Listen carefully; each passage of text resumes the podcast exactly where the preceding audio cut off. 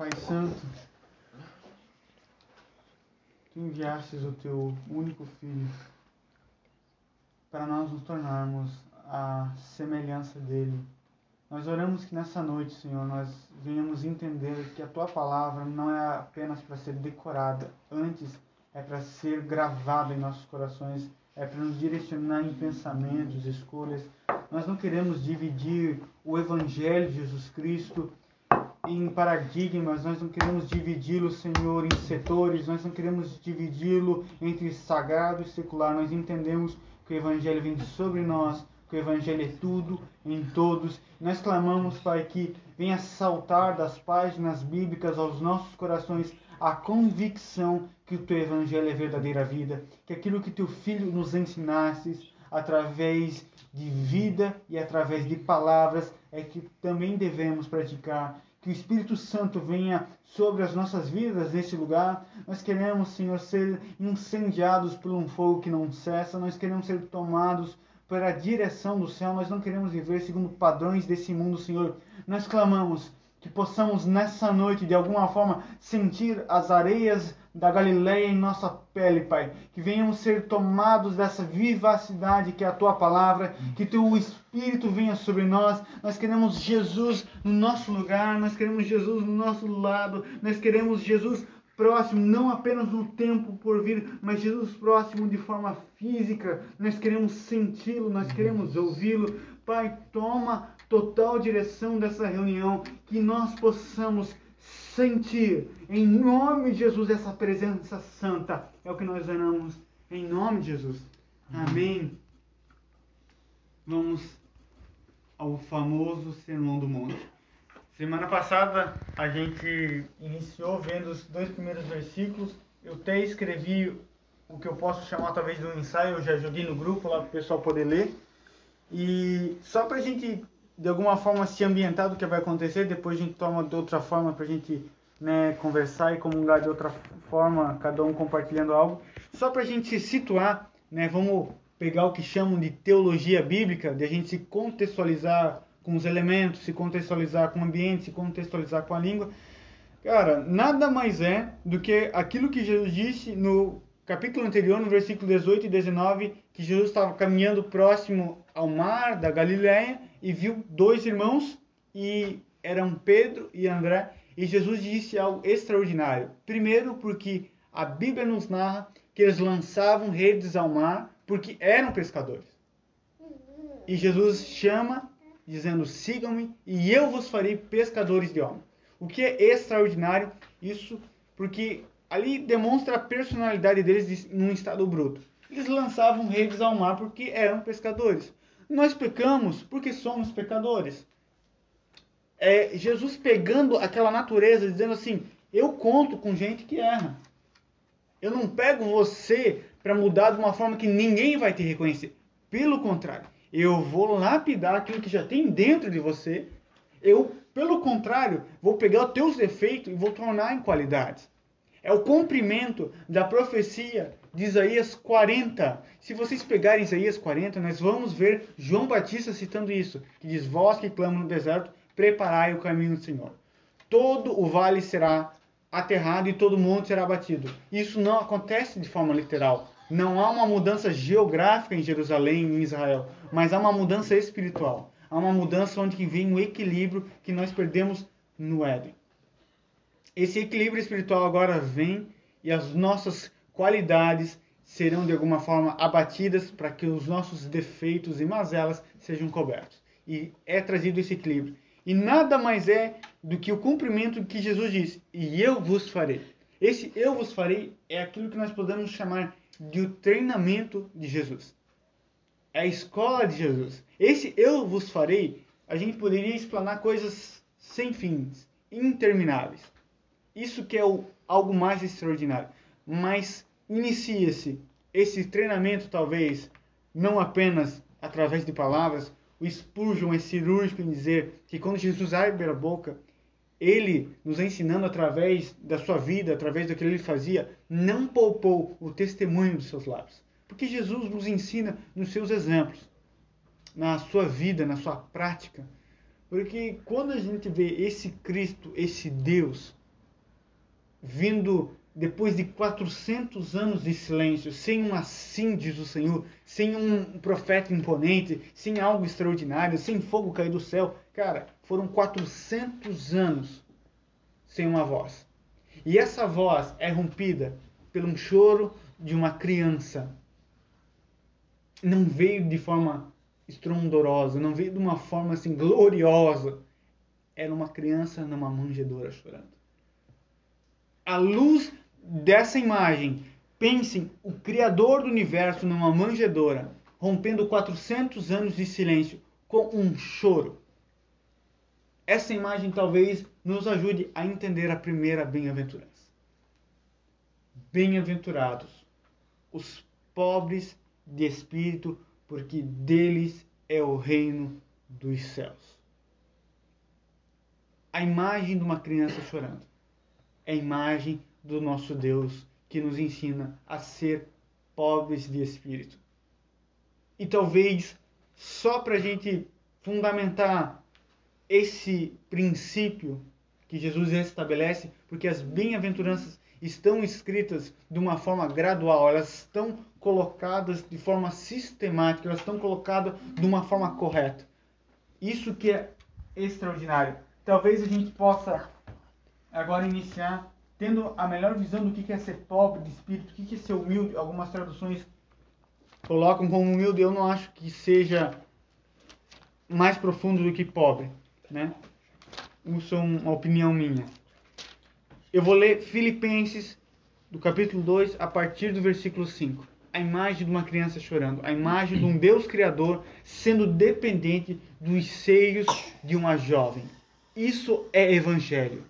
Isso é graça de Deus, porque diz Filipenses 2, a partir do versículo 5: Tende em vós o mesmo sentimento que houve também em Cristo Jesus, o qual, tendo plenamente a natureza de Deus, não reivindicou o ser igual a Deus, mas pelo contrário, esvaziou-se a si mesmo, assumindo plenamente a forma de servo e tornando-se semelhante aos seres humanos. Assim, na forma de homem, humilhou-se a si mesmo, entregando-se à obediência até a morte e morte de cruz. Por isso, Deus também o exaltou sobremaneira, a mais elevada posição. Ele deu um nome que está acima de qualquer nome, para que no nome de Jesus se dobre todo o joelho dos que estão nos céus, na terra e debaixo da terra, e toda língua confesse que Jesus Cristo é o Senhor, para a glória de Deus Pai. É a imagem de uma criança chorando. E essa narrativa bíblica nos ensinam que ser pobre de espírito não é uma opção. A gente não consegue entender o Evangelho, viver o Evangelho, viver o Sermão do Monte, se não iniciarmos pelo começo. Pobreza de espírito. E agora eu pergunto: o que, que para vocês é ser pobre de espírito?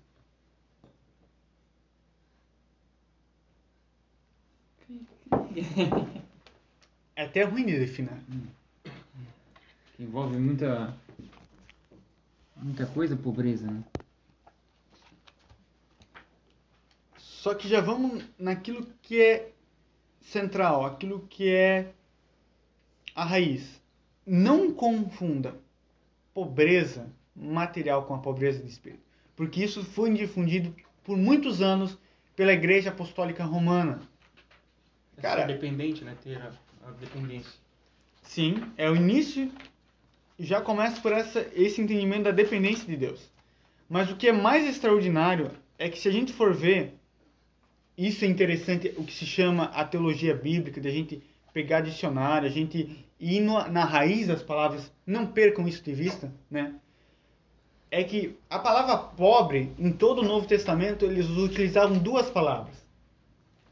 Nessa que nós lemos, ela usa talvez a palavra mais forte acerca do que é pobre. Porque existiam dois tipos de pobreza. A pobreza que eu sou um pobre, eu vou usar um exemplo das pessoas que são catadoras de reciclado, que fazem mais pela natureza que qualquer ambientalista, geralmente. Eles são pobres, mas eles conseguem, através do seu esforço, através da sua labuta, conseguirem recursos. Tipo nós, assim. Sim. Só que esse tipo de pobre que está sendo aqui, de espírito, é a pobreza do seu pior estágio. É aquele que só consegue estender o braço para receber. Não consegue mover os, os pés para angariar. É o exemplo de uma criança, né? É o exemplo de uma Pode criança. ser, ser o exemplo da criança no peito da mãe. Ela tem a dependência da mãe. Totalmente. é dependência É por isso que essa imagem do nosso Cristo sendo dependente dos seios de uma jovem não nos pode sair da mente, porque nós ficamos extasiados com a visão de, de Deus vindo através de um monte fumegando, através de um sacrifício sendo consumido por fogo do alto. Cara, isso é esplendoroso. Mas o que nos deve arder o coração não é essas manifestações extraordinárias. É, nesse, nesse entendimento que eu tinha sobre ser pobre de espírito, de que não anseia, uma pessoa que não anseia o, digamos, é, coisas grandes, digamos assim, no modo de pensar. Sim. Ou ela é humilde o suficiente para reconhecer o lugar dela, o que ela precisa fazer. Aqui tem as duas palavras que é usada, é penés, acho que é, é usada a descrever o homem que precisa trabalhar e ganhar a vida. É aquele que não tem nada que lhe sobre. É o homem que é rico, mas que também não padece necessidade. Ele não possui supérfluo, mas tem o básico. A segunda palavra é pitagos, acho que é, né? Ah, Tacos, sei. como você... Descreve a pobreza absoluta e total daquele que está afundado na miséria. É ser pobre como um mendigo. Trata-se da pessoa extremamente necessitada, aquele que não tem nada. É, patkos, alguma coisa assim, significa que você é tão pobre que precisa mendigar. Em Lucas 16, 20 e 22, a palavra é usada em conex- em conexão ao mendigo Lázaro. Significa que você pode se é, pené significa que você pode sustentar. É, pitacos é a palavra que Jesus usou. Feliz é o homem que reconhece a sua total carência e põe a sua confiança em Deus. A gente a vida inteira escutou uma verdade bíblica, não de forma completa. O evangelho é a porta estreita. É uma verdade que a gente escutou a vida inteira, mas ela não é completa. Porque além dessa porta ser estreita, ela é baixíssima. Só entra se arrastando. Só entra humilhando-se aquilo que nós temos como tentamos mostrar através do que a gente é o melhor. Quando a gente entender essa, bem-aventurança e entender, eu digo de forma como com uma convicção sentida, a gente falou na nossa última reunião a diferença entre confissão e convicção. Eu posso confessar Jesus como Senhor, mas não ter essa convicção no meu coração, e aí há uma grande diferença. Quando eu tenho uma convicção, gera uma confissão. Isso foi muito importante a gente ter estudado anteriormente o, a carta de Gálatas, porque lá vai nos in- demonstrar que existem, de alguma forma, fundamentos que devem ser prioritários para conduzir a outros. A fé conduz a obra, mas a obra não conduz à fé. Mas tem gente que tenta dessa forma. Agora vamos entender acerca dessa bem-aventurança. Ela é a primeira porque a gente deve entender que quando a gente erra o caminho, tenta começar pelo fim e para o começo, é o que a gente vive um evangelho incompleto. Por quê? A gente quer ser cheio do Espírito, sem sombra de dúvida. É um, talvez, algo bom de se buscar. Só que antes de ser cheio do Espírito, antes de buscar ser cheio dele, a gente precisa se esvaziar. A Deus compete nos encher, mas ao homem se esvaziar. Mas a gente tenta inverter a ordem e tentamos nos encher. Quem nos enche é Deus. E quem nos esvazia é nós. Deus não irá nos encher se não estivermos completamente vazios. E essa bem-aventurança vai no cerne, vai no âmago do ser humano. Porque o evangelho não fica tratando sintomas diferente dessa religião que temos visto nesses últimos tempos. Ficam tratando sintomas, ficam tratando pornografia, ficam tratando divórcio, ficam tratando pecados de forma, de forma fra- desfragmentada. Não vão na causa raiz. Martin Lloyd Jones diz que o médico medíocre é aquele que trata sintomas. Porque quem trata sintomas não ama verdadeiramente. Pense você sendo diariamente tomado de uma inflamação e você fica tomando anti-inflamatório. E daí você vai no médico e ele diz: não, continue tomando anti-inflamatório. Ele é um péssimo médico. Ele pode tratar a sua dor, mas ele vai te matar. O evangelho vem curar as raízes do nosso âmago, do nosso ser. O evangelho nos cura internamente antes de qualquer coisa. Então, o evangelho vem para tratar a raiz. A nossa pobreza de espírito deve ser gerada. Primeiro, porque somos atraídos por esse Cristo. Mas também devemos desenvolvê-la. Porque é natural da gente demonstrar aquilo que nós somos bom.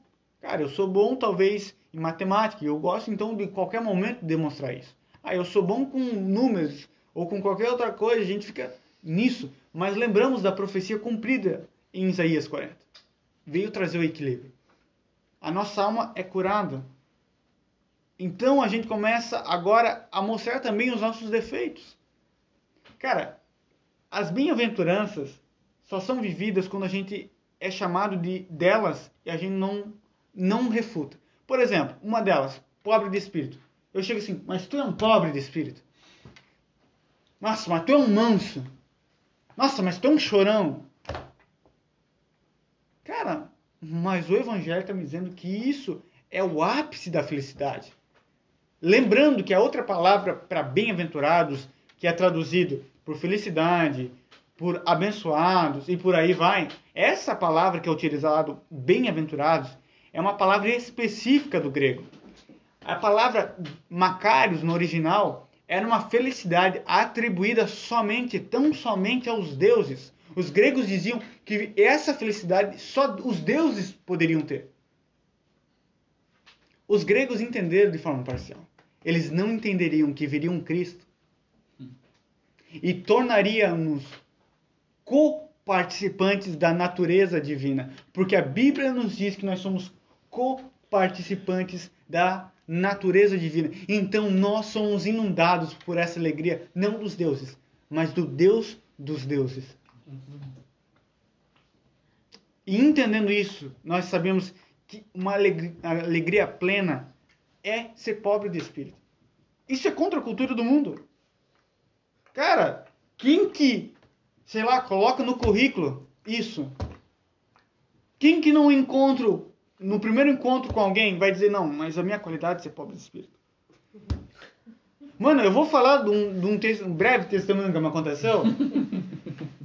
Muitos anos atrás eu fiz um, um teste na, na Rudolph e eu passei, eu tive uma nota boa no, no naquele teste. Reprovei. tive uma, né? Só que daí tu vai ter uma entrevista com uma psicóloga. E ela pediu qual a tua qualidade? E naquele dia, naquele dia, eu li bem-aventurados os mansos. E eu estudei sobre os mansos. Disse, não, então eu sou, minha qualidade é ser manso. Qual a tua qualidade? Eu cheio de mim, sou manso. Cara, eu me lembro até hoje que ela me olhou assim. Só que aquilo não era uma verdade em mim. E ela, mas como assim? Não, eu sou manso, eu, né? E eu nem sabia muito explicar. Detalhe, nunca trabalhei naquela empresa. Esse cara é louco. Isso aí. Não, esse cara tem um problema. Reprovado. Devia ter pego a, a outra passagem que era ser usada. É Né? Mas é que nenhum momento Jesus vai dizer isso. As bem-aventuranças, cara, é todas elas um chute no ego. Bem-aventurados os pobres de espírito. Bem-aventurados que choram. Lembre-se, quando a palavra bem-aventurado é citada, é uma alegria extraordinária. Então, feliz, feliz realmente é quem é pobre de espírito. Feliz realmente é quem chora. Feliz realmente é quem é manso. Feliz realmente é quem tem fome e sede de justiça. Cara, me desculpa. Mas é Eu só não- rebaixando a, a humanidade, né? Mas é só fincando o pé na- no ego. Só que se a Bíblia diz que isso é verdade, para mim é inegociável. Jesus. Martin não Lloyd Jones já dizia, né? O evangelho é uma pirâmide de ponta cabeça. é totalmente ao oposto do que o mundo fala, do que o mundo prega. Só que isso a gente não entende por nós mesmos. Porque nenhuma dessas qualidades é algo natural. Ah, não, mas aque, aquela pessoa tem uma predisposição para chorar. Nossa, aquele chora, chora fácil.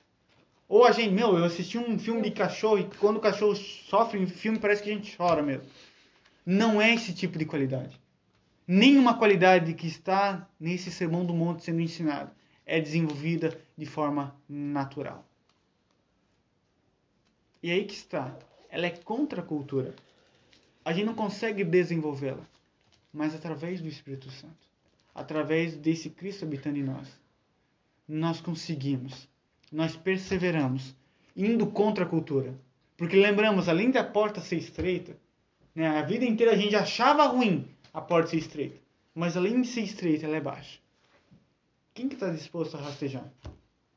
E lembrando que essas bem-aventuranças estão numa ordem, de forma corretíssima.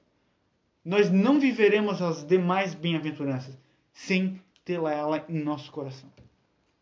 Quem está disposto? Assim, cara, é mais ou menos a gente orar a Deus assim, Senhor, me leva no deserto para sofrer. Ninguém ora. Mas se a gente algum dia orou, Senhor, eu quero de alguma forma desfrutar de alegria. Ele está ensinando. Isso é felicidade. Sabe, às vezes a gente vê alguém dirigindo um carro extraordinário ou vendo uma casa esplendorosa. Pensa, não, essa pessoa deve ser feliz. Jesus está dizendo não. Porque, primeiro, contextualizando, o povo que ouvia Jesus esperava talvez uma notícia gloriosa vindoura. Ah, não, futuramente seremos felizes. Eles viam a felicidade como um presente. Jesus demonstra a felicidade de forma que já está presente em nós. Se a gente não entender isso, a gente não entende o resto. Uma escolha, né? A Bíblia, a passagem fala bem clara, a Bíblia, a Jesus não fala felizes serão, né? Felizes são. Jesus. Eu acho que o mais legal que eu, para mim é o aquele bem-aventurados que creram e não viram ah, a Jesus, né? A glória, enfim. Ai, eu, esse é o que eu mais gosto. Porque eu acho que foi o único que eu entendi, assim, tipo, o bem-aventurado pobres de espírito. Eu não entendia, eu não entendia mesmo. Agora que eu fui entender com essa conversa de hoje mais. Mas, tipo assim, dos bem-aventurados, eu me identificava mais com esse, porque eu não me, não me considero chorona, enfim, nem pobre de espírito, agora que eu entendo, sim, né? Mas... É a gente leva no literal, né? Quando é. a gente lê, a gente não para pra, pra passar um tempo com a, com a palavra e perceber que Jesus não tá falando nada que a gente pensa que é no... A gente, a, Jesus era muito inteligente quando ele falava, né? Então, o que ele falou ali foi, tipo, abrir um caminho pra gente, pra gente trilhar, né? E o Sermão do Monte é justamente isso. A gente pensa, meu, é só chorar? Então, é só ser pobre que eu vou conseguir. E por muito tempo a igreja viveu isso. Não podia ser rico, pregava contra a riqueza, daí usava a passagem que o rico não entrará no reino de Deus, porque é mais fácil entrar uhum. um camelo furo uma agulha do que o rico uhum. entrar no... Uhum. E quando não tem nada a ver, né, cara? Oh, eu não sei se foi aqui que falaram, você falou dessa passagem, não querendo sair do assunto, mas esse, essa passagem do rico, não sei se foi aqui que eu ouvi isso ou se foi pelo meu pai. E teve uma outra passagem que chegou uma pessoa que já estava sem nada, seguindo a Jesus.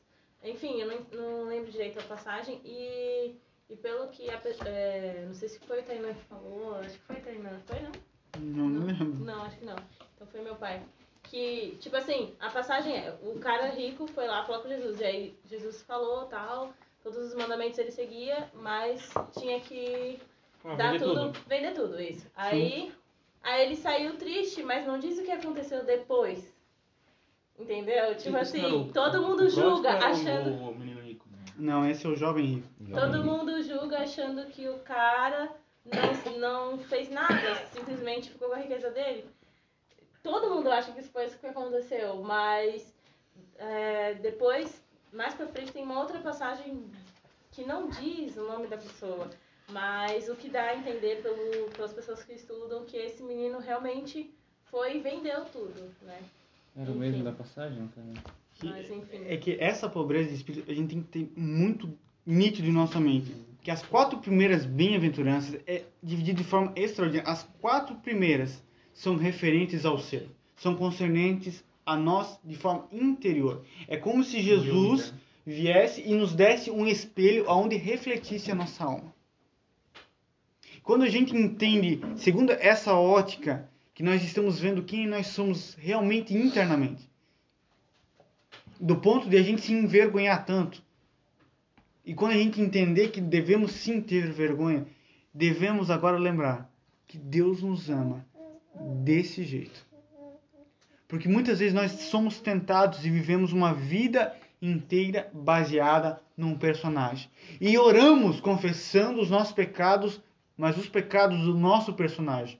Tu já pensou a confusão que o Espírito Santo não sei quem eu trato? Você ou o personagem? É mais ou menos isso. E Jesus começa a confrontar as bases, algo que é basilar da nossa vida. Ele começa de alguma forma a gerar uma mudança que não é produzida pelo homem. Porque aquilo que o homem faz, outro homem pode fazer. Mas o que Deus faz não tem prazo de validade. É isso que Jesus está gerando através desse ensinamento. Porque, cara, seria a coisa mais fácil do mundo eu vender tudo que eu tenho. Eu me tornava pobre seria condicionado, né? A salvação ou, ou as bem-aventuranças. Porque se fosse no literal, é só ser pobre de espírito. O seu cara mais miserável, você só manso. O seu cara que não fala nada e fica na dele. Tipo, ah, o, o, quando chega no pobre, vou vender tudo os pobre. Só, só isso. Alguém abre Salmos 40, 17. Vamos falar de alguém que entendeu o que é ser pobre de espírito. Porque nos falta esse, essa revelação se tornar parte de nós. E a gente começar a, a buscar uma felicidade que não é encontrada em seriados, em filmes, em jornais, Vai. em telejornais, porque isso nos é apresentado, é uma felicidade do céu. Então não iremos compreender de forma natural. Hum, posso ler? Pode ler. Quanto a mim, sou um pobre e necessitado. O Senhor, contudo, Pense em mim, tu és meu amparo e meu libertador.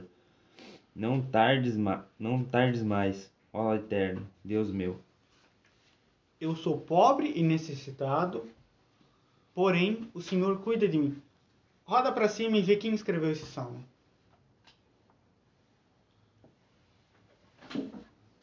Ao mestre de música, um salmo de Davi. Está escrito. Davi. Quem escreveu isso foi talvez ou não foi o homem mais bem-sucedido como rei, claro que seu filho foi mais próspero em forma material, mas pense ele, ele teve a prosperidade material, teve a prosperidade de ver seu filho assumindo de forma esplendorosa. Ele talvez foi o homem mais próspero da terra. Uhum. Mas cara, ele diz: eu sou pobre e necessitado. Ele não estava se referindo a dinheiro. Não estava se referindo a dinheiro. Ele está dizendo assim: eu sou tão carente, eu sou tão mendigante dessa graça que eu olho para tudo que eu tenho e não tenho nada. Eu sei que tudo que eu tenho é Deus. Quando nós vemos lá Mateus 6, 6, que diz: entra no teu quarto, fecha a porta do teu quarto, e o teu pai que vê em secreto, não é que ouve, ele vê em secreto. Se a gente for ver no original, essa palavra quarto era destinada a um cômodo de forma específica. Era um cômodo que era totalmente fechado, não tinha janelas, então a gente entende que ninguém podia nos ver, a gente não seria tentado a de alguma forma interpretar. E era o cômodo onde também era guardado os mantimentos. Então a pessoa quando entrasse fosse devotar um tempo a Deus, ela olharia talvez para aquilo que ela tem, para os seus mantimentos, e assim diria: Senhor, isso que tenho, nada tenho, porque o que eu realmente tenho é o Senhor. Eu não coloco, eu não deposito a minha confiança nos meus mantimentos. Ou também poderia, poderia entrar e não ter nada. E mesmo assim, talvez oraria a oração de Abacuque mesmo que o fruto da oliveira minta, mesmo que não que as ovelhas sejam arrebatadas, todavia eu me alegrarei no Senhor. Isso é a pobreza de espírito. Se lembre que as palavras são diferentes para o pobre. Um consegue ir atrás. E a gente talvez seja esse tipo de pobre. Na nossa soberba, a gente acha que consegue ainda alguma coisa. Mas a pobreza que nós devemos viver essa pobreza que só consegue estender as mãos. Eu acho que para chegar nesse nível, porque assim, é, eu, eu, cheguei a ler Salmos, né? E, e, eu, e eu ficava indignada com a, os Salmos de Davi, pra ser bem sincero. Porque ele sempre. Eu não entendia, né? Agora, de novo, eu entendo. É, ele sempre começava com aquela. Ai, parecia um pobre coitado, sabe? E eu, e eu, eu fiquei muito revoltada, muito revoltada com o, o ato que ele cometeu e eu achava que ele fa falava daquele jeito pelo pecado dele que ele tinha cometido. Eu achava que ele ficava se fazendo de coitado. É que ele Discurso demagogo, parecia. É, então, tipo assim, então eu não dava muita credibilidade, assim, pro Salmo de Davi. E no final, ele fazia todo aquele drama, e no final ele sempre falava, não, mas Deus sabe, Deus faz, Deus é maravilhoso, blá blá blá. Sempre, sempre. Todo final do salmo vocês vão ver ele falar alguma coisa assim, sabe? E, e eu ficava assim, nossa, nossa, nossa, só. Não bastava pedir perdão uma vez só, não? Já deu? A palavra que ele dizia, né? Aí. Não, mas agora eu entendo que, tipo assim, a gente chega num nível. Meu pai ele gosta muito do hino do Jovem Neto, que você acabou de citar, a oração de Abacuque, que fala desse, desse é uma música mesmo que não haja fruto na videira. Enfim, é, é, sobre, é sobre essa oração. E quando ele canta, e quando eu ouvia ele cantar é, essa oração, nossa, eu sentia um negócio assim, tipo, muito, muito profundo. Porque, tipo assim, mesmo que você esteja lá embaixo, você vai continuar adorando a Deus, alegre com o Senhor. E é, eu falava assim, meu, eu me sinto assim. E, e eu confrontava as, as declarações de Davi, orações, enfim. E agora eu entendo que ele chegou nesse mesmo Sim. estágio. Que, Porque que essa pobreza de espírito é realmente isso daí. Jesus vai nos dar um espelho. Nós olhamos a nossa alma entramos em desespero. E entrando em desespero, nós não vamos agora olhar para a vida dos irmãos ao redor. Nós vamos olhar para Deus. E olhando para Deus, Primeiro a gente entende a nossa pobreza de espírito. E entendendo a nossa pobreza de espírito, nós olhamos de novo para Deus e vemos que Ele é gracioso. Se a nossa pobreza de espírito fazer com que a gente ainda se compare com os outros, nós não vivemos uma pobreza de espírito. Porque o que é mais extraordinário, os pobres de espírito, o que aconteceram com eles? Porque deles é o reino dos céus. Está entendendo que a gente não faz nada, a gente ganha não, mas tem gente que não, eu tenho que vencer. Mãos. Tem que fazer, tem que jejuar, eu tenho que orar, eu tenho que.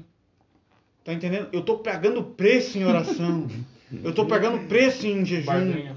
Mano, sacrifício de oração. Voltamos que existe uma ordem antes de ser cheio há um esvaziamento. Entra a questão da justificação, de entender justificação também. Né? É isso, é isso. A, a lei não nos salva. As obras não nos salvam. Mas quando somos salvos, nós a praticamos. Não por nós mesmos, mas porque Cristo está lá dentro de nós. Não sou eu quem vive, mas Cristo vive em mim. Eu não sou salvo por as obras, mas para as boas obras. Eu não sou cheio do Espírito antes de me esvaziar completamente. Lembrando que Deus, na sua soberania, lembrando, vocês são pescadores e porque são pescadores lançam redes ao mar. Mas agora vocês vão lançar redes de forma diferente. Deus vai trabalhar na nossa personalidade, na nossa matéria-prima, naquilo que nós somos, no bruto e lapidando disso. Porque ninguém se lapida. Ninguém consegue se lapidar. A palavra de Deus vai dizer que como ferro com ferro se afia, assim o homem com seu amigo. As amizades lapidam. Deus nos lapida em todo tempo, o Espírito Santo nos lapida, mas nós não. Nós fingimos o lapidamento. Mas Davi entendeu o que é ser pobre de espírito. Talvez as pessoas vinham batiam nas coisas dele, não, mas tu é o cara. Ele, ele sabia quem ele era. E quando nós recebemos esse espelho, olhamos para nós, as quatro bem-aventuranças vão ser tratando a nossa vida interior. Porque antes de fazer, nós devemos ser. A grande ênfase do Evangelho é o ser. Não que ele não enfatize o fazer. Mas existe uma ordem natural.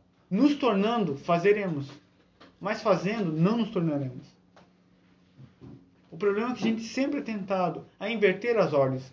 Porque isso vem do diabo. O diabo nunca inventa algo novo. Ele, per, ele perverte, perverte as coisas boas.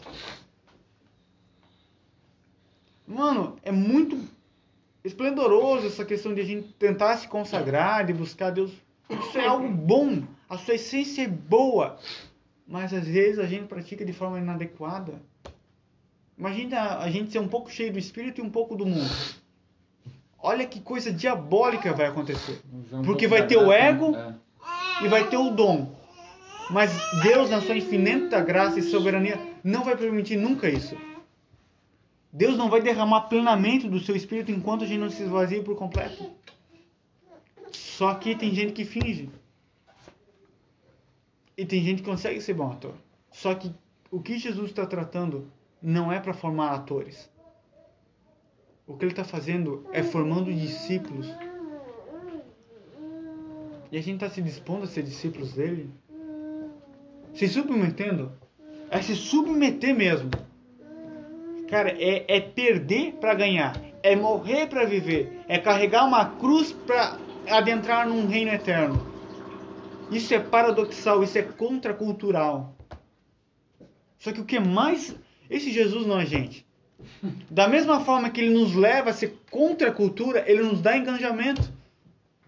John Stott vai dizer uma frase extraordinária dizendo assim que nós não devemos preservar a nossa santidade fugindo do mundo, mas muito menos sacrificá-la nos conformando com ele. A vida inteira nós escutamos algo que é bom em sua essência, mas de forma negativa nos é ensinado. Não faça aos outros aquilo que não quer que vos façam. Assim ensinava os ensinos antigos, assim ensinava os assírios. Beleza, tem um efeito. Ezequias não me incomoda, eu não incomodo ele. Só que o evangelho é contra a cultura. Jesus ensina de forma diferente.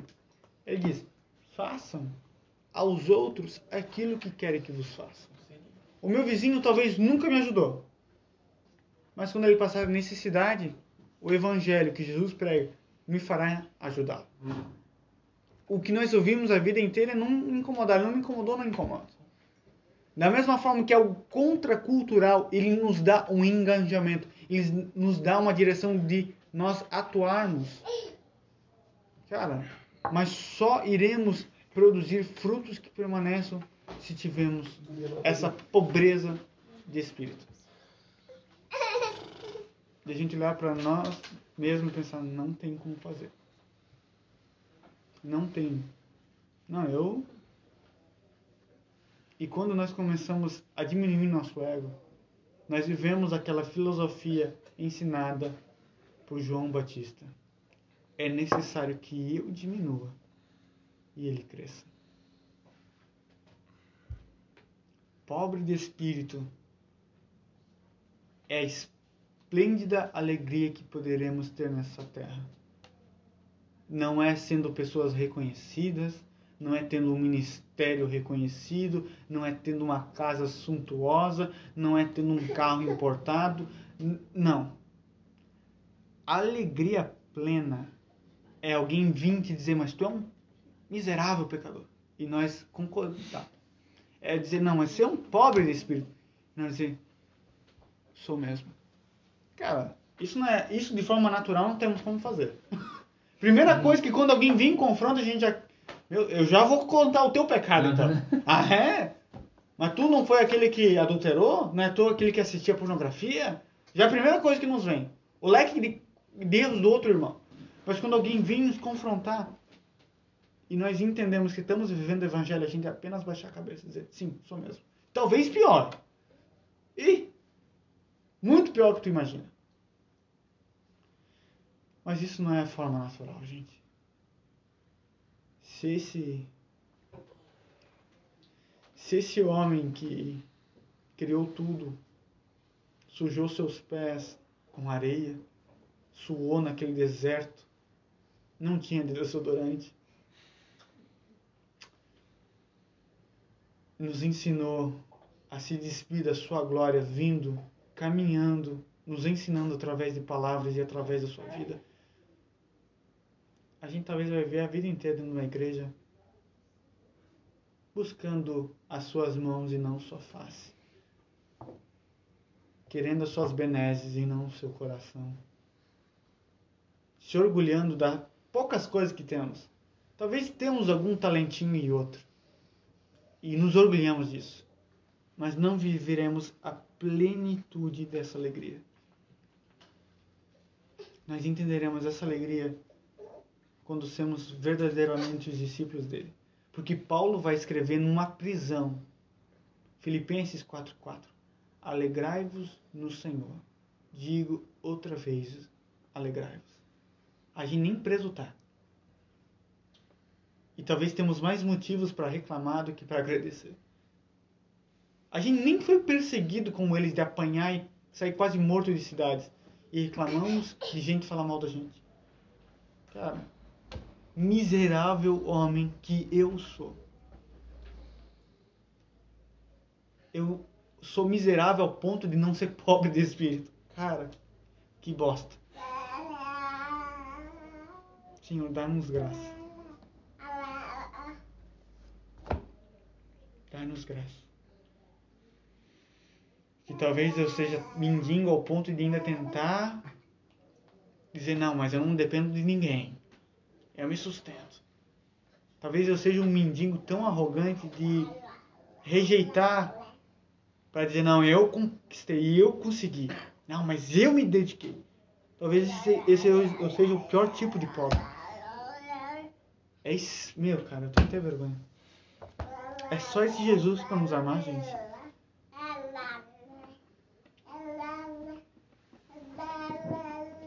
Tem misericórdia.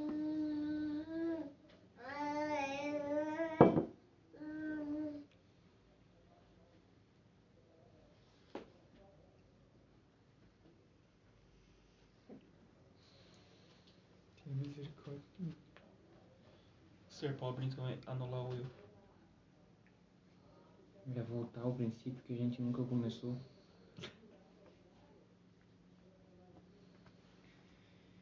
A gente nunca foi pobre de espírito. Se a gente não é pobre de espírito, a gente não cumpre nem as outras bem-aventuranças. E são oito, cara. Que ele cresça, eu diminua. Isso.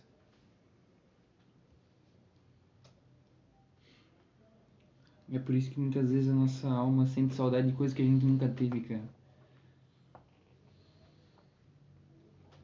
A gente nunca teve perto de Jesus o suficiente pra ser um cristão genuíno, eu acho. Meu coração tá saltando pela boca reconhecer isso, cara, porque tenho, tenho tido crises, tenho tido dificuldades em muitas coisas, cara.